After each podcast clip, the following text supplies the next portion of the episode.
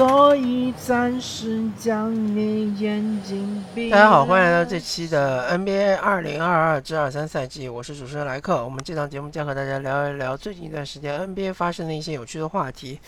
那么我们这一期节目呢，跟大家聊一支比较有意思的球队，就是达拉斯独行侠。呃，达拉斯独行侠这支球队，当然它的舰队基石是呃卢卡东契奇。那卢卡东契奇这个球员，呃，这个赛季其实自从他进入联盟之后，他的这种独步天下的打法其实是呃非常有威慑力的。然后这个赛季他更是打出了很多呃比较惊人的数据，比如说六十加二十加十啊，啊，然后还有这个五十分以上的比赛也有有有那么几场。那么，呃，独行侠是一支怎么样的球队呢？呃，总体来说，独行侠这支球队其实是呃非常依赖三分球的球队，因为只要你看到他们的三分命中率，就是球队三分命中率能达到百分之四十左右的话，甚至于以上的话，那他们赢球应该是大概率事件。那主要因为就是东契奇他的挡拆特别的威力特别巨大，对于这个对方防守的破坏力特别强。那么在这种情况下呢，对方呃经常会选择的是收缩防守，收缩防守的话就会露出外线的这个三分的空当。嗯，这时候就看这个东契奇队友的这个把握度了。如果说他们的把握度非常的高。那么，呃，往往这种这场比赛有可能就会打花，或者说是大胜一场。但如果说，呃，他的队友把握度非常低，那么这个比赛很有可能就呃容易输球。而且我的观察是，这个独行侠他的主场和客场的这个三分命中率还是有那么一点差距的。嗯，主场好像就是略微要高那么一点。其实就是很多比赛就是就差那么呃几个点的三分命中率的区别，嗯，那么卢卡这个球员他其实在这个呃独行侠是作为一个持球大核心嘛，呃他的打法其实最像的是嗯巅峰时期的詹姆斯哈登。呃，我说的巅峰时期的詹姆斯哈登是指保罗来之前的詹詹姆斯哈登，他单核带队，然后周围一圈射手，像是当时还有这个呃安德森啊，包括埃里克戈登还很准的时候啊，啊还有阿里扎啊，呃就是呃有那么一些啊，还有就是格林，当然是老格林啊，嗯就是。有一批球员是投三分特别准，然后有个顺下特别能吃饼的，就是卡佩拉。呃，当这样一个阵容，就是呃，是打造了一个詹姆斯哈登当时最舒服的一个阵容，尤其是进攻端。但他也有他的局限性，就是当哈登下场之后，呃，这个球。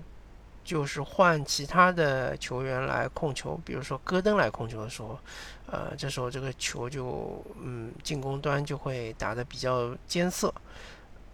另外就是这个这一套阵容，它的防守其实也是有它的这个呃局限性。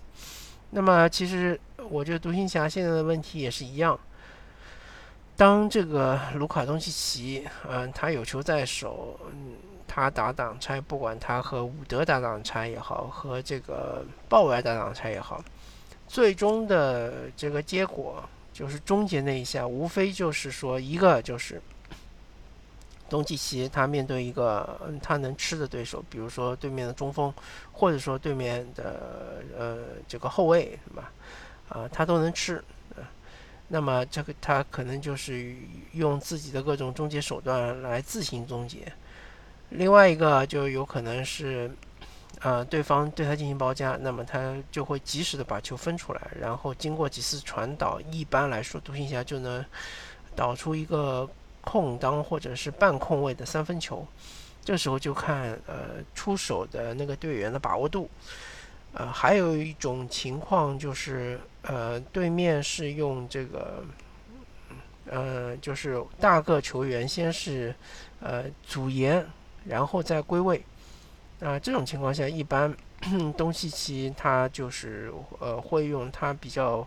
精妙的这个呃脚步，然后把对方的球员给甩在身后，或者说他会发现，在对方归位，就是呃大个球员归位的一瞬间，会找到一个空档，把球塞到内线。这时候一般就是呃独行侠会有一个内线的机会。呃，那么嗯，不管是什么情况，基本上东契奇都能够创造出呃一个。嗯，还算比较好的机会给他的队友，那么就看他队友的把握度了，对吧？嗯，当他面对呃进就是防守体系特别强的球队，像是比如说金州勇士，当遇到这种情况的时候，呃，金州勇士往往会让东契奇去自己解决问题，对吧？呃，往往会给他一个不是那么容易攻击的一个对象，但是也是这个能够攻击。但不一定就是说，呃，就是得分的这个把握度不是那么高。比如说让他打鲁尼啊，或者说打库里啊，其实都不是特那么好打的。啊，当这种情况的时候，往往独行侠的进攻的效率就会降低。啊，这个其实就是独行侠的问题，就是说，嗯，当他呃进攻遇错之后呢，他的防守端的问题就会暴露出来。因为独行侠呃球队里面没有一个，首先就是领防的一个呃防守尖兵是没有的呃，芬尼史密斯应该说是够不到这个级别的啊。然后他们的格林好像也是因为也是一个年轻队员嘛，其实呃你说防守有多好，其实也不至于。那么呃。当他们如果一线被突破的时候，只能靠呃内线的比较平庸的呃内线球员来护框，或者说来补位，啊，这时候就会看到呃伍德或者是鲍威尔，鲍威尔是相对伍德更好的一个护框手，但这两位球员他本身都不算是呃联盟内强力的这种护框型的中锋。伍德就相对来说就更糟糕一点，因为他的体重不够啊，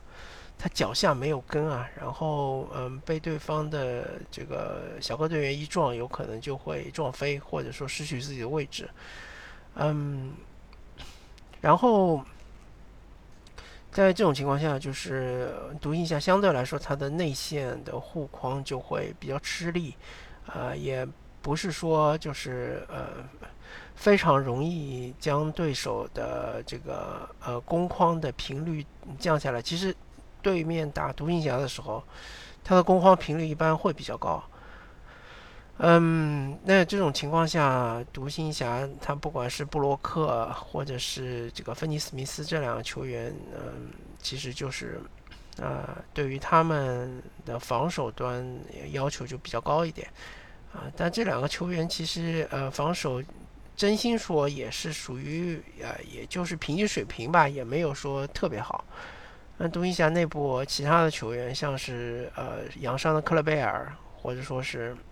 啊尼利基纳，对吧？还有就是丁威迪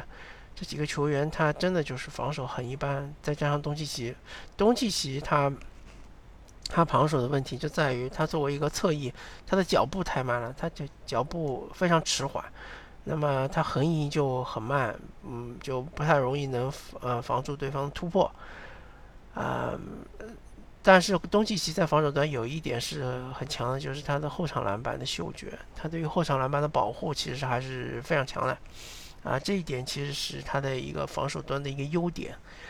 那么独行侠现在反正就是呃，我我其实这个赛季也看了几场独行侠的比赛。啊，他们可以说是联盟中打关键球最多的球队，甚至我觉得之一都不用加。他们呃，好多比赛都是拖到了最后五分钟，然后差距很小的情况下，然后他们也赢了那么几场。呃，我觉得他们的胜率应该是超过百分之五十，就是在关键球的这个比赛中胜率超过百分之五十。但是，如果你总是打关键球，不管你面对的是强队也好，弱队也好，那这个嗯，还是会有一定的损耗的，对吧？我说的损耗就是你还是会有一定的概率输球的。呃，所以说独行侠并不是一支大家所熟悉的这种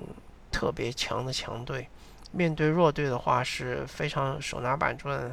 非常的轻松惬意、写意的就能够拿下对手。他不是这种风格的球队，尤其是当他的投射遇到困难的时候，嗯，往往他们嗯去这个呃去解决这个问题的方法，就是让东契奇单打。让他换到一个相对来说比较好的、好打的对手之后，就让他单打，就是无限单打。那其实这种打法跟詹姆斯·哈登当年很像。啊，詹姆斯·哈登和东契奇唯一的区别就是，哈登在后期的时候他已经减少了挡拆的频率，因为他一打挡拆，对方就有可能会包夹他，所以他更多的是呃直接单打，直接面对对面的最强的呃那个防守点来单打，来突破。呃，这个打法的好处就是说，对面最强点被你打掉了之后，就没有比这个点更强的一个点了，所以有可能就会把对面的防守直接打崩。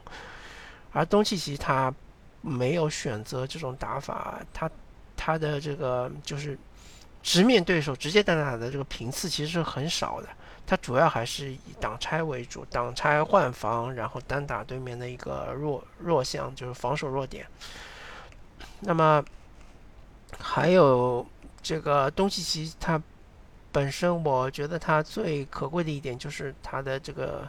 球权这么高的情况下，而且他的嗯呃每场比赛的这个进攻端的戏份那么多的情况下，他基本上可以做到嗯不受伤啊，这一点其实非常重要，嗯。这一点我感觉就是他自己对自己的身体的控制其实还是非常给力的，而且他不太喜欢跳啊，这一点和那个约基奇约老师是很像的。这两个球员他其实体脂率是比较高的，你从这个外形就看出来了，他不太像是一个职业篮球运动员，更何况是像是这个呃整个世界最高殿堂的一个联赛里的职业篮球运动员，他们都是这种球商特别高，靠脑子打球的。嗯，但是由于他们这个体脂率比较高嘛，所以他们也跳不起来，然后他们也不喜欢跳，不跳的话，其实就大大减低了你受伤的风险。比如说空呃空中碰撞，然后倒地，倒地之后没有就是控制好重心，比较容易受伤。还有就是跳起落地之后脚如果没踩实，踩到对方的脚上，就是容易崴脚。那么这种情况，基本上卢卡东契奇也好，呃约基奇也好，这两位球员基本上是不存在的，因为他们不跳啊。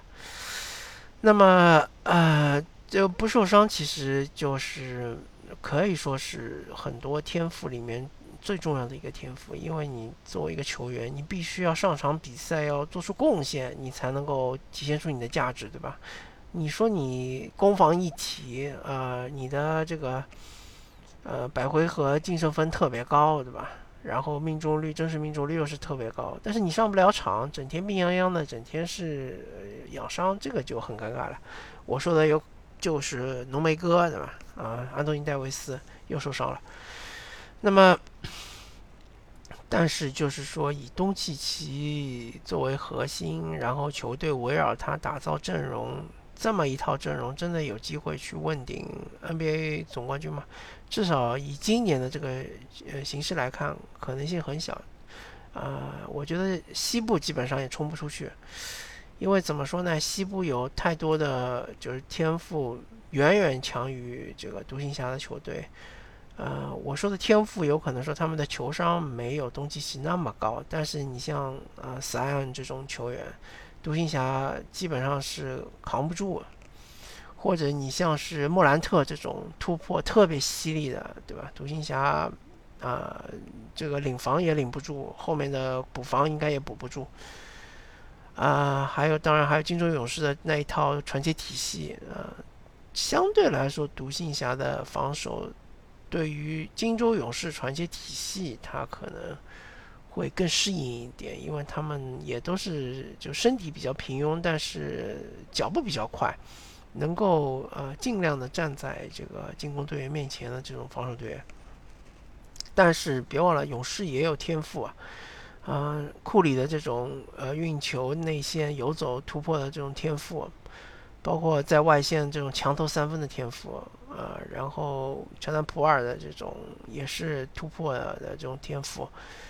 也对于独行侠来说也是呃挺难吃住的，嗯。那么西部还有一些其他的球队，呃，我觉得以独行侠的打法来说，也很难说一定能够在一个系列赛里面战胜对手。真的就是看天看脸啊，看他们的三分命中率，这个其实就，嗯，不确定性太多了。所以说，呃，我不知道东东契奇你应该给他一个第二持球点呢。还是应该呃给他一个锋线群，呃，就是能攻善守的这个呃锋线球员三到四个，呃，相对来说，嗯，薪水又不是特别高，对吧？啊，我不知道他究竟是应该是哪一种体系对于东契奇来说应最舒服，然后打起来，呃，最得心应手，然后这个成绩也是最好，嗯，很难说。啊，最后我聊一聊伍德吧。伍德也是一个老熟人了嘛，也是从火箭出来的。伍德这个球员，他的这个呃优缺点其实非常明显。优点就是他的进攻很强，不管他在火箭也好，还是去了独行侠也好，呃，他的这个外外拆三分球其实还是有一定威胁的，呃。但是很奇怪的就是说，他三分还是呃有一定的靠谱性的，但是他的罚球就是特别的差，啊，这个就是说我很很难不让大家怀疑他三分命中率到底是真实的还是虚假的。然后就是他本身的一个大大小的能力也是很强的，而且他有一定的运空能力啊，可以从外线把球运到内线去进行终结。呃，但是他的天赋比较一般，就是他的作为就是身高将近呃六尺十一寸，呃，然后他的臂展也可以，以这种呃身体来说，他的运动天赋真的非常的一般。呃，另外就是比较糟糕的是他的防守，其实他的防守的选位，嗯。尤其是作为一个内线啊，内线防守最重要的要求，你对于呃禁区的这个防守、禁区的护框啊、呃补防啊，这几点都都是伍德相对来说比较弱的环，弱的几一环。呃，当然这个赛季他好像在独行侠的盖帽不少啊，但是他盖帽是挺多，但是同样他，嗯，对于对方的突击手来说，他其实没有任何的这个威慑力的。啊，大家想一想，如果说你作为一个这个外线突击手，你突到内线看到的是鲁迪戈贝尔，你还会强上吗？啊，我相信大部分的有理智的这个呃攻击手都会考虑考虑掂量掂量，可能就会掉头，就是把球再带带出去，对吧？把鲁迪戈贝尔一起吸引出来，然后再做其他的操作。但是你看到禁区里面护框的是伍德，这时候你可能就强上了，对吧？然后就呃，当然有时候会被盖帽，有时候当然就直接上进，或者甚至于打二加一。所以伍德的防守其实是嗯是很很差的，可以说，尤其是作为一个内线来说，因为你内线的防守和外线的防守是不一样的。当然，伍德如果说你作为一个换防的球员来说还行啊，他的脚步还是比较快的。那因为他毕竟体重低嘛，体重体重轻的话，他的脚步还是可以的。但是他内线的护框真的就是真心的比较一般，呃，包括内线的这个，嗯，就是呃卡位的这个抢后场篮板的能力其实也很差。伍德在场的时候，一般来说球队的呃后场篮板率会降低。嗯，他他本人就是说呃抢篮板的习惯很不好，他基本上不卡位啊。这个不卡位就就跟对方比弹跳嘛，但是我们也说过了嘛，伍德他的弹跳，他这种天赋，身体天赋其实是一般的啊，所以经常会就是丢失后场篮板球。但相反，他的前场篮板还可以啊，因为他本身就是比较喜欢去抢前场篮板球。嗯，那喜欢抢前场篮板球的那个，一般来说这种呃这个中锋。除了亚当斯之外，我觉得喜欢抢墙上的篮板的这个中锋都不是好的防守者，因为去你去抢了前场篮板，你很有可能就是没抢到，然后被对方打反击，这时候你还拖在后面，那你怎么可能护得了框呢？对吧？那么反正伍德，我我觉得他的作为一个，嗯，如果说你是一个球队的二当家，你肯定就是不行啊，肯定不合格的。如果你只是作为一个角色球员的话，那么你你就要考虑到他的防守端对于球队的拖累啊，你还是要给他配一个内线，最好是能够护框的球员。如果说伍德是你们球队里面的唯一一个护框手，或者说是一个呃标准的中锋的话，那么我觉得这个球队的这个内线防守就会非常非常吃力啊。好吧，那么感谢大家收听这一期的 NBA 二零二二至二三赛季，我是主持人莱克，我们下期再见，拜